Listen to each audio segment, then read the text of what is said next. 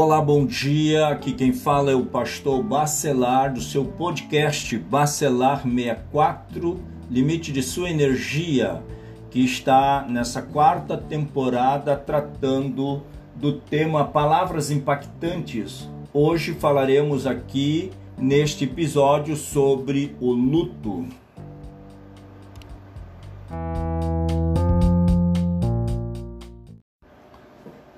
Muito bem, então, meus nobres ouvintes do podcast. Esse episódio aqui, palavra impactante, né? Luto. É uma palavra difícil, porque tratar desse tema, dessa palavra, nós precisamos entender o seu significado. E luto é uma palavra que tem a sua raiz no latim luctum, e significa um sentimento profundo de tristeza e pesar pela morte de alguém. A psicologia já vai abordar o luto ligado aos processos que envolve perdas em diversos contextos e pode ser muito mais abrangente. Porém, nós precisamos ficar aqui focado na definição geral da palavra relacionada à morte. E a pouca abordagem assim publicamente se tratando dessa palavra luto, esse sentimento profundo de tristeza, esse pesar pela morte de alguém ou do nosso é, ente querido, né? Fica aquela aquele período de consternação de saudade. E esse sentimento ele pode levar a pessoa a, a vários estágios ou fases durante aquele sentimento. Poderíamos dizer que o primeiro sentimento, primeira fase do luto é aquela negação e isolamento, é a pessoa não aceitar né? é se posicionar de forma negativa, isolada, como se não tivesse acontecido algo, que não tivesse havido aquela separação. E um outro estágio é aquele estágio da raiva, achar um culpado, alguém responsável, achar alguém que assuma a culpa por aquela morte, por aquela separação porque a morte ela pega alguém de surpresa e ela gera esse sentimento horrível na alma humana, no sentimento humano. Um outro estágio também podemos chamar de barganha, né? A pessoa tentar negociar é, pra, com o luto, com aquele sentimento, aquela, aquela tristeza, fazendo alguma coisa que venha superar esse sentimento. Mas é difícil você avaliar essa situação.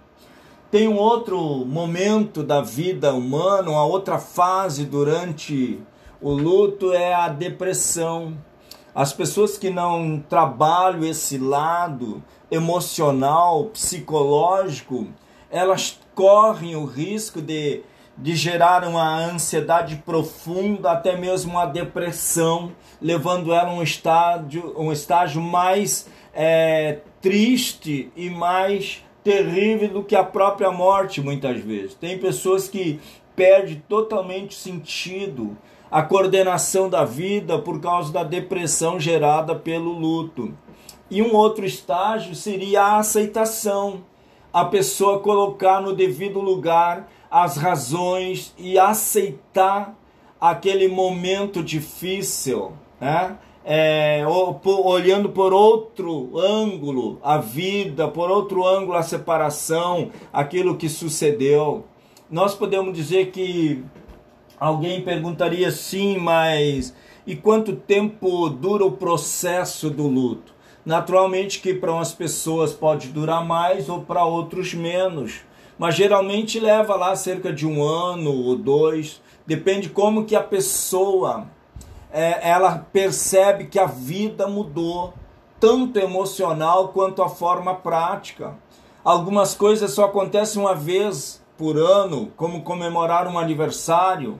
ou fazer algo que o falecido costumava fazer, como renovar o seguro do carro ou a atender as necessidades do, da casa, mas também quando são, se trata de familiares jovens da família, estudantes, dependentes dos pais, muitas vezes essa fase parece mais difícil, esse processo mais difícil, porque a, a pessoa vai conviver com alguns detalhes, com alguns acontecimentos do cotidiano. E essa tristeza tende a ser um pouco maior e mais duradoura. Mas talvez alguém pergunte, tá, mas e o que, que a Bíblia, a palavra de Deus, tem a dizer sobre o luto? Nós podemos trazer aqui algum esclarecimento à luz da Bíblia é, que é, aquele que crê em Deus, aquela pessoa que tem fé em Deus, geralmente ela tem uma despedida tranquila, pacífica, sem dor e sem sofrimento. Né? Também é possível fazer uma correlação com as fases do luto para quem está sentindo a falta do ente querido, mostrando o valor que essa pessoa tinha em vida e como é, o que tem de importante que vai restar de herança dessa separação, as coisas boas, o, o, tempo que a pessoa viveu, o que ela produziu, o testemunho, né, a amizade, né, enfim, tem várias coisas que pode ser pensada ou analisada. Mas também o significado dessa palavra luto na Bíblia tem um sentimento de pesar ou dor pela morte de alguém, que o luto nos tempos bíblicos era manifestado de diversas maneiras, por exemplo. Entre as quais estão as seguintes, por exemplo, rasgar as roupas. Né? Lá na antiga aliança eles rasgavam as roupas, bem nos primórdios da raça, eles se vestiam de saco, jejuavam, choravam, né? É, tinha até um, as chamadas carpideiras e planteadores, né, que eram convocados e ficavam dias ali fazendo isso, né, lamentando a perda, sofrendo, passando por esse momento difícil. Mas nós precisamos, né, é, entender que o luto não é o final. O luto não acaba com a nossa vida aqui. Apesar de nos separar de alguém que amamos e queremos bem, mas não é o fim da nossa jornada.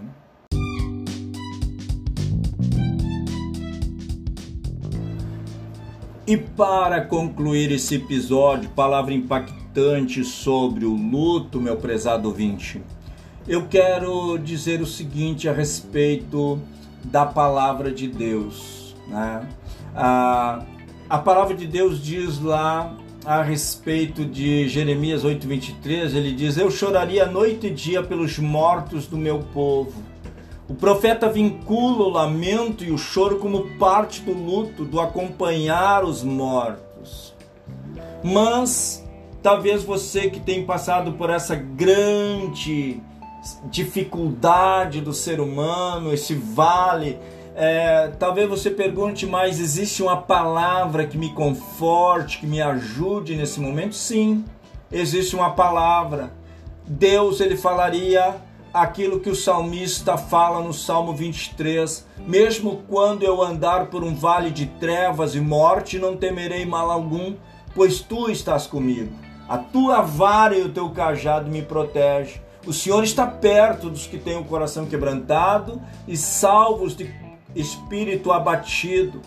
Que este Deus é o nosso Deus para todo sempre e ele será o nosso guia até o fim. Então que você fique com essas palavras motivadoras para você enfrentar a tua dor, enfrentar a separação, para te confortar e te fortalecer emocionalmente. Se você gostou desse episódio, você vai compartilhar com um amigo ou familiar e convidar para se inscrever no canal do podcast.